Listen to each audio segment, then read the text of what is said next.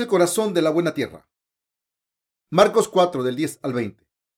Cuando estuvo solo, los que estaban cerca de él con los doce le preguntaron sobre la parábola y le dijo, a vosotros os he dado a saber el misterio del reino de Dios, mas a los que están fuera, por parábolas, todas las cosas, para que viendo, vean y no perciban, y oyendo, oigan y no entiendan, para que no se conviertan y les sean perdonados los pecados. Y les dijo, ¿no sabéis esta parábola? ¿Cómo pues entenderéis todas las parábolas? El sembrador es el que siembra la palabra de junto al camino, en quienes se siembra la palabra, pero después que la oyen, enseguida viene Satanás y quita la palabra que se sembró en sus corazones. Estos son, asimismo, los que fueron sembrados en pedregales, los que cuando han oído la palabra, al momento la reciben con gozo, pero no tienen raíz en sí, sino que son de corta duración, porque cuando viene la tribulación o la persecución por causa de la palabra, luego tropiezan. Estos son los que fueron sembrados entre espinos, los que oyen la palabra, pero los afanes de este siglo y el engaño de las riquezas y la codicia de otras cosas entran y ahogan la palabra y se hace infructuosa. Y estos son los que fueron sembrados en buena tierra, los que oyen la palabra y la reciben y dan fruto a treinta, a sesenta y a ciento por uno. La lectura de las escrituras de hoy describe la parábola del sembrador. Nuestro Señor Jesús dijo esta parábola cuando había mucha gente alrededor y él explicó esta parábola en detalle a sus discípulos después de que todas las personas se habían ido. ¿Qué verdad quiso Jesús revelarnos en esta parábola? Cuatro diferentes tipos de campos donde fueron sembradas las semillas aparecen en la palabra del Señor. Las orillas del campo, el campo de terreno pedregoso, el campo de espinas y el campo de buena tierra. Y todos estos campos significan el corazón de una persona. En primer lugar, ¿qué le sucede a la semilla que cae en las orillas de los campos? Un pájaro puede venir a cualquier hora y devorar fácilmente esas semillas que caen allí ya que la semilla no está enterrada profundamente en la tierra. Así, cuando el corazón de una persona no puede aceptar la palabra de Dios profundamente en su corazón, Satanás puede venir en cualquier momento y llevarse esa palabra que Dios ha plantado en él. En segundo lugar, ¿qué sucede con las semillas que caen sobre suelo pedregoso? Inicialmente, estas semillas echan raíces en el terreno, pero la raíz no puede bajar profundo dentro de la tierra debido a las piedras duras y se marchita. Esto significa el tipo de corazón que acepta la palabra de Dios con alegría en el comienzo y perdura durante un tiempo, pero tropieza poco después que enfrentan dificultades, tribulaciones o problemas como las piedras duras. La tercera semilla que es sembrada se encuentra en un campo espinoso que simboliza la clase de corazón que no es capaz de dar su fruto a pesar de que escucha la palabra de Dios, pero no puede mantener la fe en la palabra correctamente. Cuando el deseo carnal se aparece a las preocupaciones de este mundo y viene entonces la tentación de la riqueza material. Por último, nuestro Señor también habló sobre la buena tierra. Se trata de una parábola muy importante que el Señor habló a aquellos que tienen fe sincera y ustedes y yo debemos tener esta palabra siempre presente cuando escuchamos acerca del Evangelio del agua y el Espíritu. La semilla que cae en las orillas del campo significa el perder las cosas espirituales. Podemos encontrar fácilmente cristianos que tienen un corazón como el del campo en las orillas, porque no creen en la palabra de Dios. Incluso después de oírla a través de los siervos de Dios, Satanás viene y se devora la palabra de Dios rápidamente. ¿Qué debe uno entonces hacer cuando los fieles siervos de Dios atestiguan la palabra de Dios? Uno debe escuchar y dar testimonio de la palabra. Y si creen que es consistente con la palabra de la verdad registrada de Dios, entonces rápidamente deben aceptarla y creer en ella. Deben ser capaces de creer en esta verdad de salvación totalmente en su corazón para finalmente hacerla suya y no perder esta palabra de vida por medio de Satanás. Sin embargo, ¿qué pasaría si uno dijera, Creo verdaderamente en la palabra de Dios, pero tengo que pensar en ello más porque no va de acuerdo con las enseñanzas de mi pastor o definitivamente es la palabra de Dios, pero creeré después de ver un poco más en la Biblia. A pesar de que él había reconocido que las cosas de que los siervos de Dios habían atestiguado consisten con la palabra de Dios registrada, en ese momento, Satanás viene a ustedes y siembra dudas en su corazón diciendo, no, eso no es cierto. ¿Qué dices? ¿Quiere decir que toda la corriente principal del cristianismo está mal? Esto es falso. No debes creer en eso. Estarás en un problema terrible y las personas que han sido engañadas por Satanás no pueden hacer suya la palabra de Dios y finalmente pierden la preciosa palabra. Por lo tanto, cuando encuentren la palabra de Dios, deben ustedes abrir su corazón y escucharla con fe. Esto significa que deben escuchar la palabra con sus oídos y creer en esta palabra con el corazón. Deben saber que Satanás está siempre rondando en busca de una oportunidad para hacerles no creer en el Evangelio del agua y el Espíritu que el Señor está predicando. Nuestro Señor ha hablado esta clara verdad a nosotros. Esta verdad es el hecho de que el Señor ha salvado a ustedes y a mí perfectamente de todos nuestros pecados a través del Evangelio del agua y el Espíritu. Cuando escuchamos la palabra del Evangelio del agua y el Espíritu, que es la verdad, tenemos que ir primero a través del proceso de verificación en nuestros corazones para ver si es el verdadero Evangelio o no. Tenemos que examinar en la palabra del Señor cuál es el verdadero Evangelio. ¿Realmente soy una persona que puede recibir la salvación de los pecados del mundo por creer en este Evangelio del agua y el Espíritu? ¿O puedo recibir salvación incluso si yo no creo en este Evangelio del agua y el Espíritu? ¿Qué tipo de persona soy realmente ante la presencia de Dios? Y si llegamos a pensar que el Evangelio del agua y el Espíritu es cierto, entonces no debemos dudar y aceptarlo en nuestros corazones. Cuando buscamos el creer en el Evangelio del agua y el Espíritu, que es la palabra de Dios, debemos creer en este Evangelio basándose en la palabra de Dios aún más. Nuestros sinceros corazones que buscan el reconocer la verdad en la palabra de Dios nos hace ser la buena tierra que aparece en el pasaje de la escritura de hoy. Cuando las buenas tierras se cultivan en nuestros corazones, podemos entender claramente la verdad que Dios quiere dar cuando escuchamos su palabra y tenemos firme convicción en nuestro corazón y no perderla por Satanás. Incluso después de creer en el Evangelio del agua y el Espíritu, debemos tener la actitud con fe, que es estar dispuestos a aprender la palabra de Dios continuamente y depender de esta palabra. ¿Qué pasaría si pensáramos que no necesitábamos más la palabra de Dios y nos distanciamos de ella simplemente porque ya hemos creído en el Evangelio del agua y el Espíritu? ¿Qué pasaría si uno únicamente viviera una vida espiritual con solo una simple comprensión del Evangelio del agua y el Espíritu, sin raíces firmes de fe depositadas en la palabra de Dios, como la semilla que no le salió bien porque cayó en terreno pedregoso? Sin duda, perderíamos nuestra fe de creer en la preciosa palabra de Dios que vale más que nuestra propia vida. ¿Por qué es así?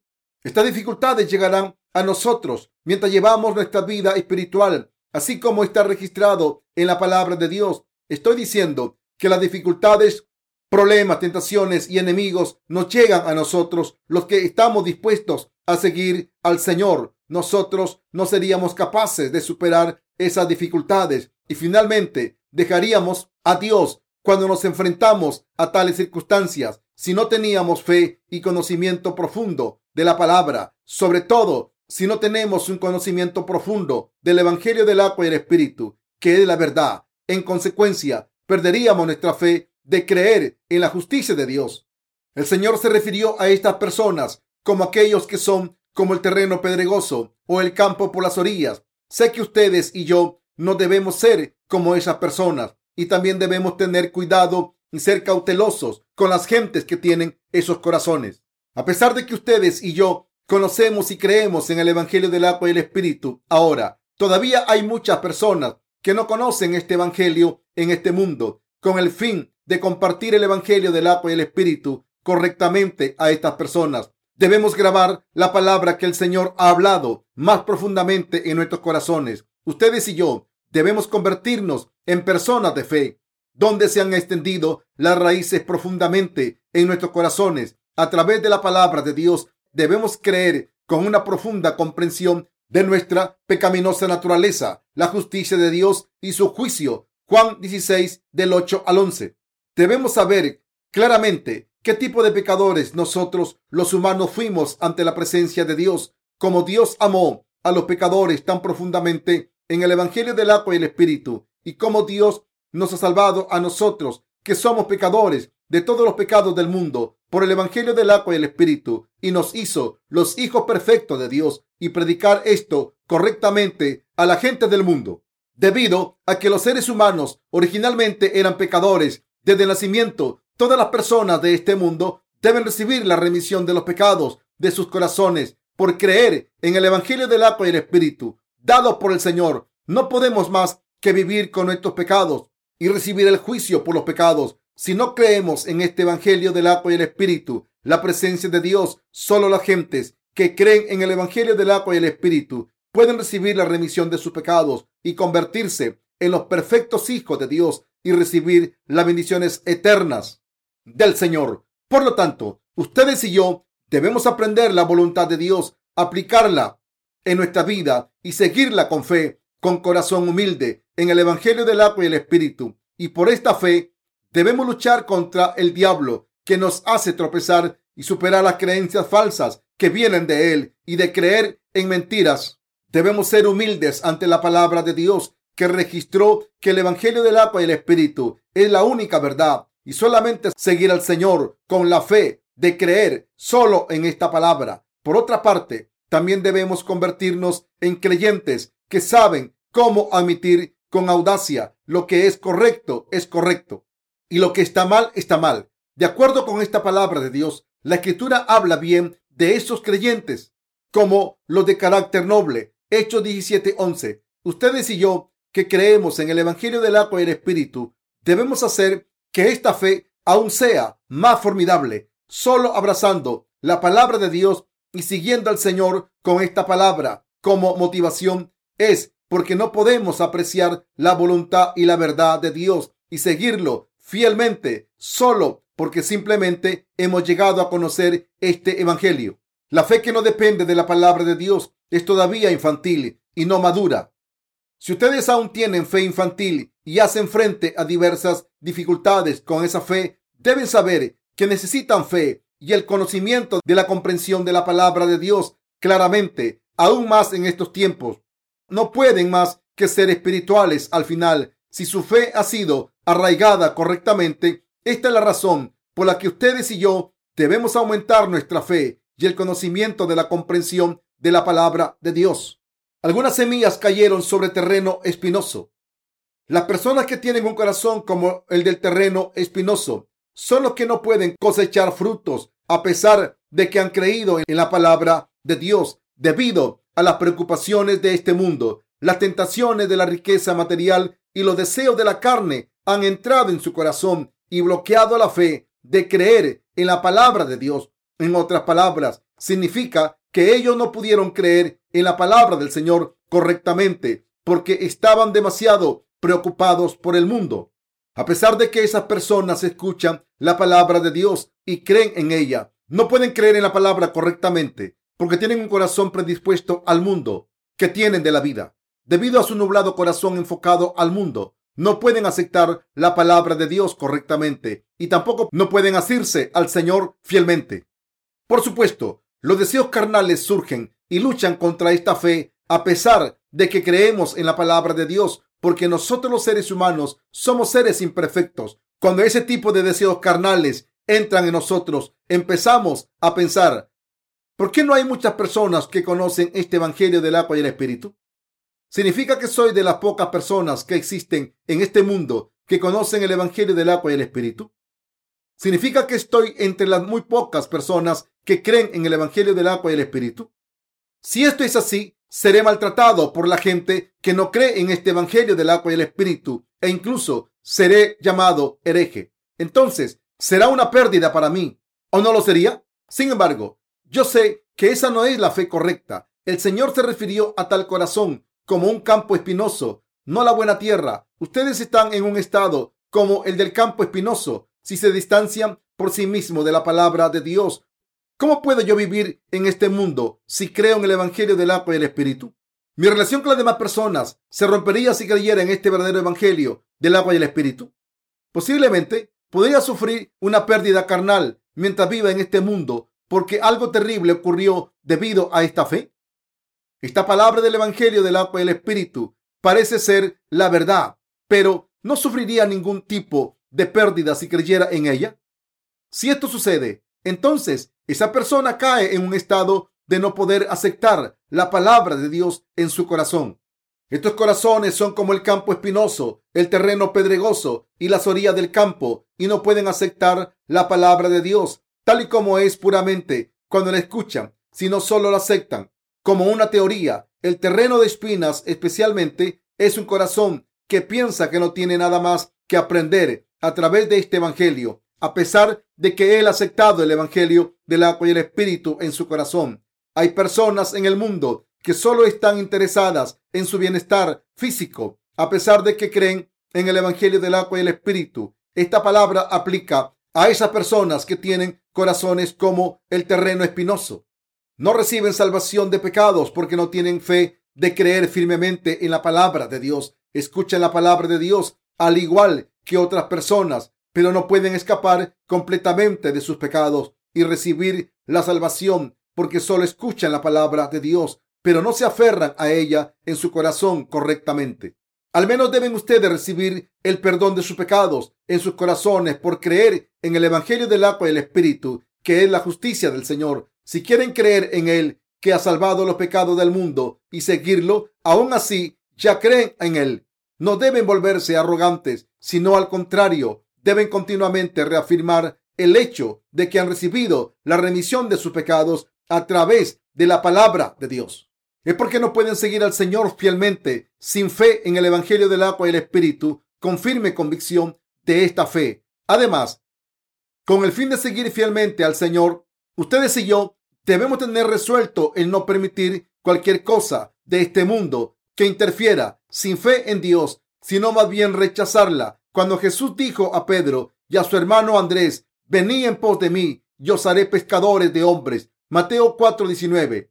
Ambos dejaron sus redes y siguieron a Jesús. Para estas dos personas que eran pescadores, la red era algo muy valioso que estaba directamente relacionado con su sustento, pero dejaron esta red porque tenían la firme convicción de que Jesús tenía algo más valioso que sus redes.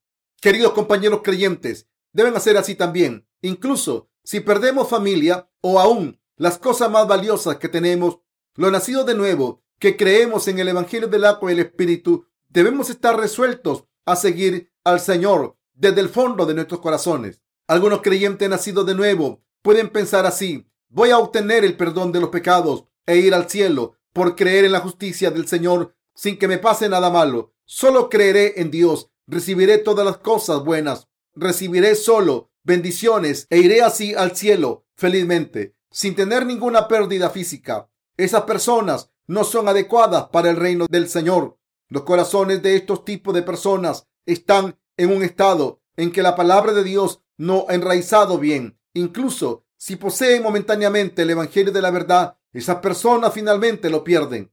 Tropiezan espiritualmente y se alejan de la palabra de la verdad. Deben convertirse en el trabajador que siembra la semilla en la tierra buena. El Señor nos dijo que no sembráramos semillas en tales campos, en las orillas, en el terreno pedregoso o el espinoso. Entonces, ¿qué tipo de personas debemos ser ante la presencia de Dios? Como la buena tierra en el pasaje de las escrituras de hoy, debemos convertirnos en una persona cuyo corazón es como la buena tierra. Como también saben, el buen terreno en este mundo se refiere a un campo que se ha limpiado de toda piedra por el agricultor y el agricultor ha cubierto estas semillas con buena tierra, por lo que no se volarían ni aun cuando el viento sopla fuertemente. Cuando interpretamos esto espiritualmente, significa que el corazón de una persona debe estar preparado perfectamente, escuchando la palabra de Dios. Confucio dijo que no tendría pesar alguno, incluso si muriera al anochecer, si él solo llegara a conocer el camino por la mañana. Esto significa que ni un pecador pudiera entender y conocer el camino al reino de los cielos. No tendría ninguna avaricia por las cosas de este mundo, y no le importaría incluso si perdiera todas las cosas de este mundo. También debemos convertirnos en personas que saben apreciar las cosas de Dios y no debemos asirnos a las cosas de este mundo. Solo las personas así pueden tener semillas sembradas en buena tierra y cosechar el precioso fruto. Solo las personas así pueden recibir realmente la salvación de sus pecados y entrar también en el reino de Dios al aceptar perfectamente la palabra de Dios en su corazón. Como explicado anteriormente, El terreno espinoso implica una persona que tiene inquietudes y deseos acerca de riquezas materiales. El terreno pedregoso implica alguien que tropiece espiritualmente porque la raíz de su fe no está profundamente arraigada.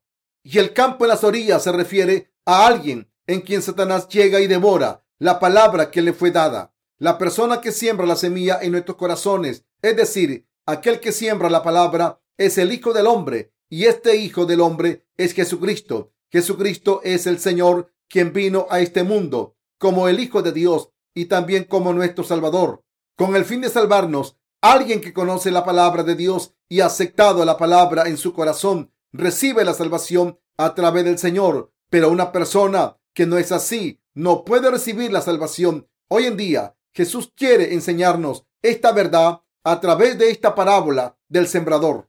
Jesús habló a detalles a sus discípulos y también a ustedes y a mí acerca de la verdad que pertenece al cielo. El Señor dijo que una persona que siembra la semilla en buena tierra cosecha frutos, se multiplican a más de 30, 60 y a 100 veces.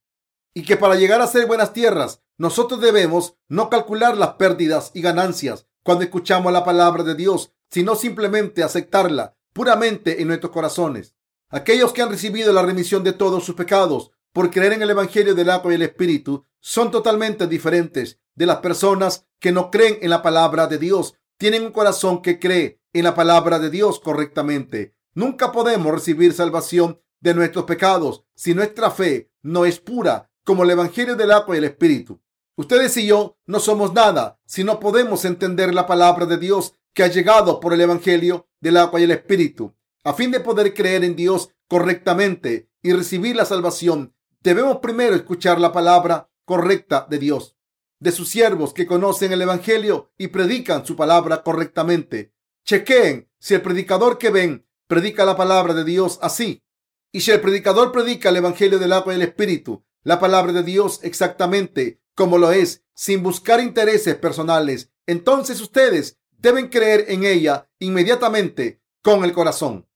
Ustedes no deben intentar comprender solo la palabra de Dios religiosamente, ni aceptarla como una cuestión de conocimiento. Esa persona es como suelo pedregoso o el campo por las orillas. Absolutamente, uno debe conocer el Evangelio del agua y el Espíritu si quiere convertirse en la buena tierra y cosechar el precioso fruto, es decir, si quiere recibir salvación verdadera en su corazón por creer en la palabra del Señor. Solo entonces podemos saber y creer en Dios como nuestro Salvador. Ustedes y yo debemos estar preparados con el conocimiento correcto de la palabra, conociendo y creyendo en la palabra de Dios a través del Evangelio del agua y el Espíritu, con el fin de convertirse en una persona de fe. Debemos continuar con la palabra del Señor y dejarla echar raíces por fe profundamente en nuestro corazón, en base al conocimiento del Evangelio del agua y el Espíritu. Está escrito en las Escrituras, y aquel verbo fue hecho carne y habitó entre nosotros. Juan 1.14. Como esta palabra, debemos solidificar la palabra en nuestros corazones a través de experiencias reales que se aplican a nuestras vidas en lugar de detenerse en simplemente saber la palabra de Dios. Siempre debemos reconocer la palabra de Dios mientras vivamos en este mundo, apreciándola continuamente y aplicándola en nuestras vidas. Debemos convertirnos en la gente que cree en el Evangelio del agua y el Espíritu. ¿Qué deben ustedes hacer con el fin de estar unidos con Jesucristo espiritualmente y convertirse en un solo cuerpo con Él? Deben ofrecer el sacrificio de la fe que es del agrado de Dios la gente del Antiguo Testamento ofrecía este sacrificio a Dios por el método de imposición de manos sobre la cabeza de una ofrenda de sacrificio y quemando la carne del sacrificio. Esto se conoce como ofrenda quemada y Dios se complacía en aceptar tales sacrificios de fe. Sin embargo, la razón de que esta ofrenda quemada fue realmente importante era que este sacrificio fue el plan de salvación que Dios había decidido para salvarnos en Jesucristo. Dicho de otra manera, significa que el sacrificio del Antiguo Testamento era la sombra de Jesús que estaba por venir en el futuro. Dios envió a su Hijo Jesucristo a este mundo para salvarnos y este Jesús nos salvó tomando todos nuestros pecados sobre sí mismo mediante el bautismo de Juan el Bautista, muriendo en la cruz y resucitando de la muerte. Y como he dicho antes, todos esos ministerios de la salvación por el Señor fueron profetizados a través de los sacrificios ofrendados a Dios en el Antiguo Testamento. La palabra acerca de los sacrificios del Antiguo Testamento se registra en detalle en el libro de Levítico, capítulo 16. A través de esta palabra echaremos un vistazo para ver cómo estos sacrificios ofrendados a Dios fueron cumplidos en el Antiguo Testamento. En ese tiempo, la persona que era responsable del sacrificio para el día de la expiación era llamada el sumo sacerdote y con el fin de que él entrara al lugar santo para recibir la remisión de sus pecados y los pecados de su familia. Tenía primero que lavar su cuerpo, limpiarlo y ponerse ropa del lino y la santa prenda del sumo sacerdote. Y a continuación ofrecía el sacrificio de expiación de sus pecados y los pecados de su familia. Ofreciendo un toro como una ofrenda de sacrificio, tenía que hacerlo por el método de entrar en el lugar santo con la sangre de la ofrenda del sacrificio y quemar el incienso. Y tenía que tomar algo de la sangre del toro y salpicarla con su dedo en el banco de la misericordia en el lado este. Y antes del asiento de la misericordia tenía que salpicar algo de la sangre con su dedo siete veces con el fin de borrar sus pecados y los pecados de su familia. Tenía que pasar los pecados a la ofrenda del sacrificio y ofrecerlo a Dios. Originalmente, quien había cometido los pecados debería haber muerto, pero cuando el toro recibía la imposición de manos y moría en su lugar, Dios aprobaba este sacrificio en su lugar y pagaba el precio por los pecados humanos. También el sumo sacerdote preparaba dos cabras como ofrenda de sacrificio para el día de la expiación, para borrar todos los pecados de los israelitas. Ellos recibían el perdón de los pecados cuando el sumo sacerdote ofreció una cabra ante la presencia de Dios y la otra ante el pueblo, el sumo sacerdote tomaba la primera cabra y la ofrecía como una ofrenda quemada, al igual que el método que se ofrendaba el toro. Ponía sus manos sobre la cabeza de la cabra, cortaba la cerviz y salpicaba su sangre, según el sistema de sacrificio registrado en el libro de Levítico. En el día de la expiación, el sumo sacerdote a continuación prendía el incienso y rociaba la sangre de la cabra en el banco de la misericordia en el lugar santísimo. Luego salía y comenzaba el ritual real de la expiación de los pecados de todo el pueblo de Israel. A continuación, sacaba la segunda cabra y ponía sus manos sobre su cabeza ante todas las personas para traspasar todos los pecados de los israelitas al chivo expiatorio. Después de pasar los pecados sobre el chivo expiatorio, entregaba la cabra a una persona designada que la llevaba al desierto, dejándola lejos. El chivo expiatorio que era abandonado en el desierto, sin agua ni pasto, finalmente moría después de deambular durante un tiempo con todos los pecados del pueblo israelí. Un año de pecados de todo el pueblo israelita eran pasados a la ofrenda del sacrificio por tal método del sumo sacerdote, quemando así la ofrenda. Les he contado este método de sacrificio algo complejo de la época del Antiguo Testamento. Por el siguiente motivo, el sacrificio del día de la expiación en el Antiguo Testamento es el mismo que en el Evangelio del agua y del Espíritu que creemos ahora. Dios borraba todo un año de los pecados de los israelitas mediante el sacrificio del día de expiación durante el Antiguo Testamento y del mismo modo Dios dio la remisión de todos nuestros pecados eternamente en la época del Nuevo Testamento recibiendo a Jesucristo que vino a este mundo en carne humana como el Cordero de Dios. Dios habló acerca de esto en el libro de Hebreos capítulo 9 versículo 11 al 12.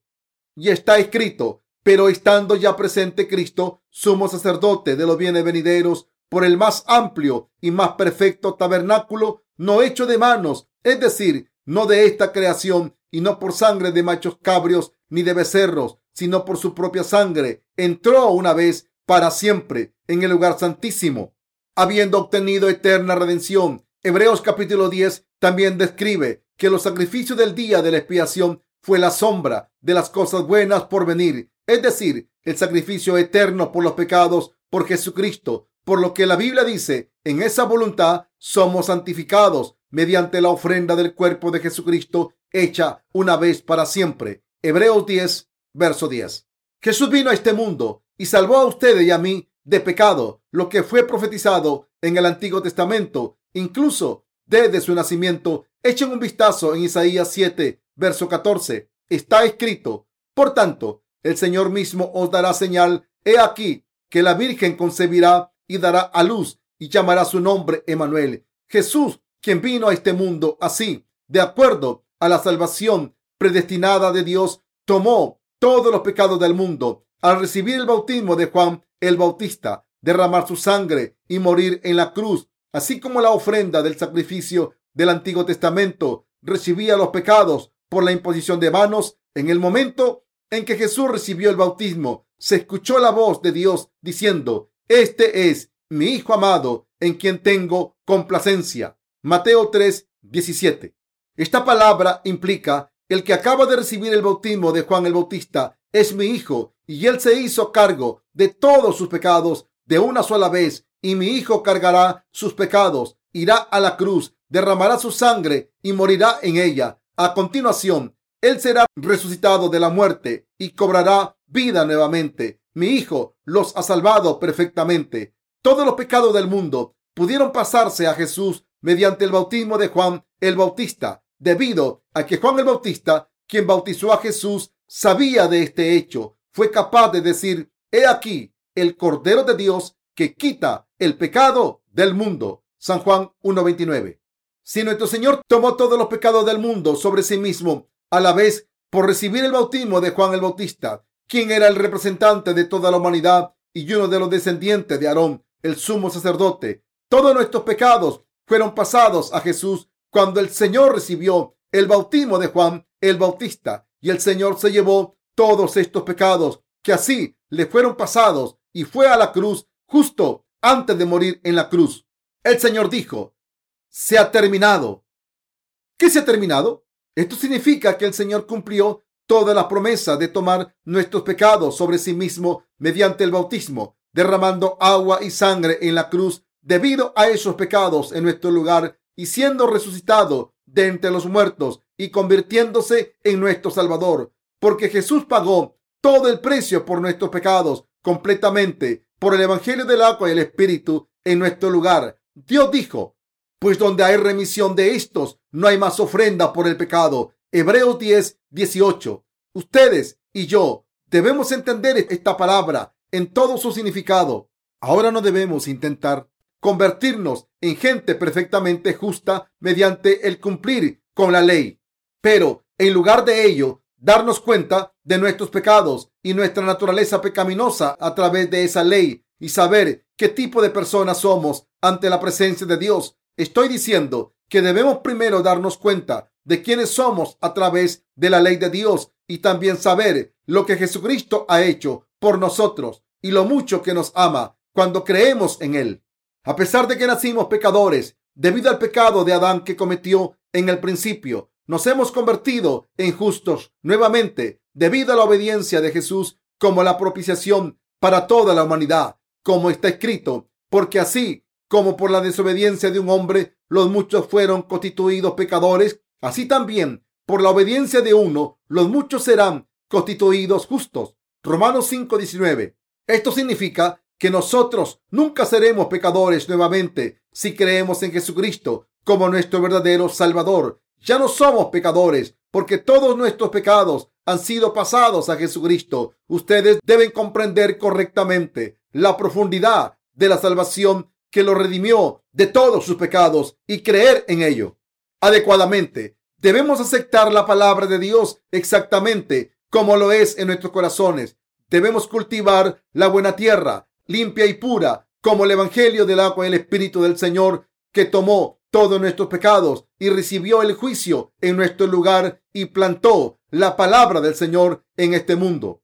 Es fundamentalmente imposible para nosotros negar los pensamientos carnales con nuestra propia fuerza. Debemos depender únicamente de la fe, de creer en la palabra de Dios correctamente, con el fin de vencer el egoísmo de la carne. Finalmente, Podemos tener un cambio en nuestros corazones egoístas cuando escuchamos la palabra de Dios y pensamos, ¿está bien o está mal?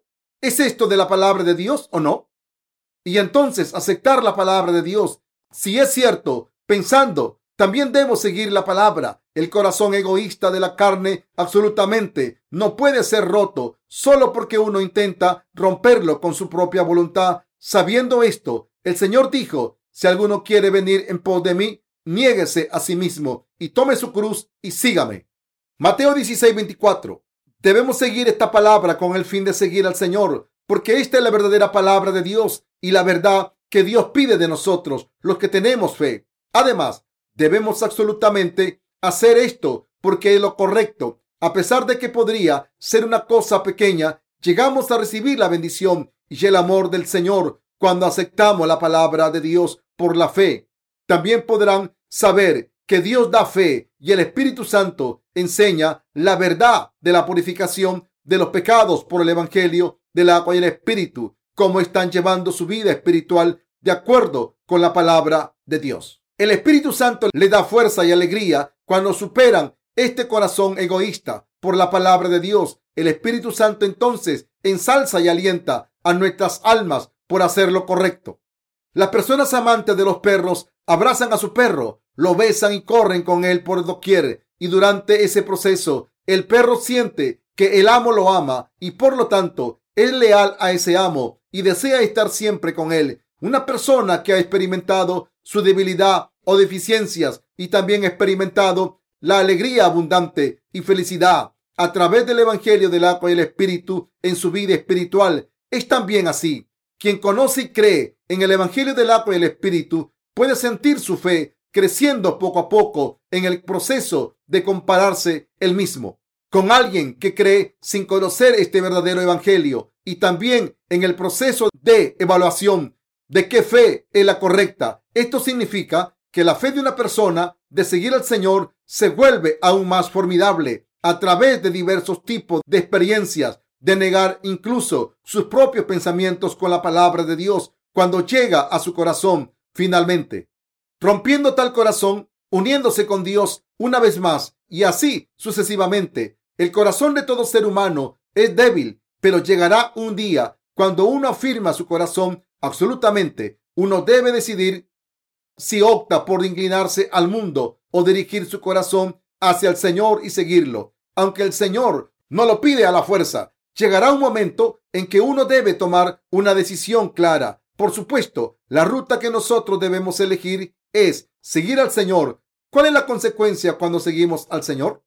Debemos evaluar esto a través de la palabra y tomar una decisión sabia, o sea, para elegir la forma de seguir al Señor, encontraremos dificultades en algún momento, aún al vivir por la fe adecuadamente. Sin embargo, esta difícil circunstancia es absolutamente necesaria para ustedes y para mí. Esto es porque llegamos a darnos cuenta de cuán débil es nuestra fuerza para continuar en este justo camino. Solo cuando estamos en dificultades y con ello dependemos de la palabra del Señor aún más, entonces nuestra fe de creer en Dios se vuelve aún más fuerte que antes. Así como el polvo se acumula en un estante, la fe se acumula involuntariamente y llegamos a disfrutar de la alegría de vivir verdaderamente con Cristo mientras vivimos así. A fin de que ustedes y yo sigamos al Señor correctamente, debemos ser la buena tierra de la que el Señor habló. Debemos tener la actitud del corazón que acepta la palabra exactamente como es. Si realmente es la palabra de Dios sin tener en cuenta nuestro propio beneficio, entonces Dios hace el resto. Solo tenemos que comprender que la palabra de Dios es la verdad y aceptarla plenamente en nuestros corazones. Después de esto, la palabra de Dios controla a ustedes y a mí y nos enseña, nos guía y nos lleva por el buen camino. Dios nos lleva por la senda en la que se complace. Estimados compañeros creyentes, el Señor nos está diciendo a esta hora que debemos convertirnos en esta buena tierra. Ustedes y yo debemos convertirnos en las personas que se preparan en nuestros corazones para así aceptar la palabra de Dios correctamente. Debemos convertirnos en esas personas que aceptan la palabra de Dios inicialmente, ya sea que vaya de acuerdo con nuestros pensamientos o no. Entonces, el Dios Todopoderoso nos guiará de la manera más adecuada. Él puede guiar todo, así como nuestros corazones pensamientos y circunstancias, porque Él es el Dios Todopoderoso, quien es la verdad. Sin embargo, ¿qué pasaría si nuestros corazones no estuvieran preparados? Incluso nuestro Señor no puede hacer nada por nosotros si no estamos dispuestos a aceptar la palabra de Dios en nuestros corazones y tampoco tenemos ni siquiera el deseo de hacerlo. El Señor justo no puede demandarlo a la fuerza porque es de noble carácter. Sin embargo, al menos debemos prepararnos para que nuestros corazones reciban la palabra de Dios. Dios nos puede hacer personas justas que recibirán bendiciones como Abraham si estamos solo dispuestos a recibir la palabra de Dios en nuestros corazones. Ustedes y yo no tenemos nada de qué preocuparnos en el Señor. El Señor cumplirá todo cuando llegue el momento. Dios creó la luz en el primer día, hizo el firmamento para dividir las aguas en el segundo día y dividió las tierras del mar en el tercer día. La obra del primer día implica recibir la remisión de los pecados. La obra del segundo día implica que el nacido de nuevo debería discernir la palabra de Dios y la palabra de Satanás. Y la obra de Dios del tercer día implica que nuestra debilidad debe ser manifestada a fin de que nosotros demos el fruto espiritual. Como esta palabra, nuestra debilidad no se manifestó cuando recibimos, en primer lugar, la remisión de los pecados en nuestro corazón por creer en el Evangelio del agua y el Espíritu. Entonces, después de que un corto tiempo pasa desde la recepción de la remisión de los pecados, los deseos de la carne siguen llegando, como en la forma que la tierra sucia que estaba cubierta por el agua se manifiesta y en consecuencia nos damos cuenta de que somos tal persona. Sin embargo, a pesar de que somos gente tan imperfecta, podemos seguir al Señor porque todavía tenemos fe de creer en el Evangelio del agua y el Espíritu en nuestros corazones.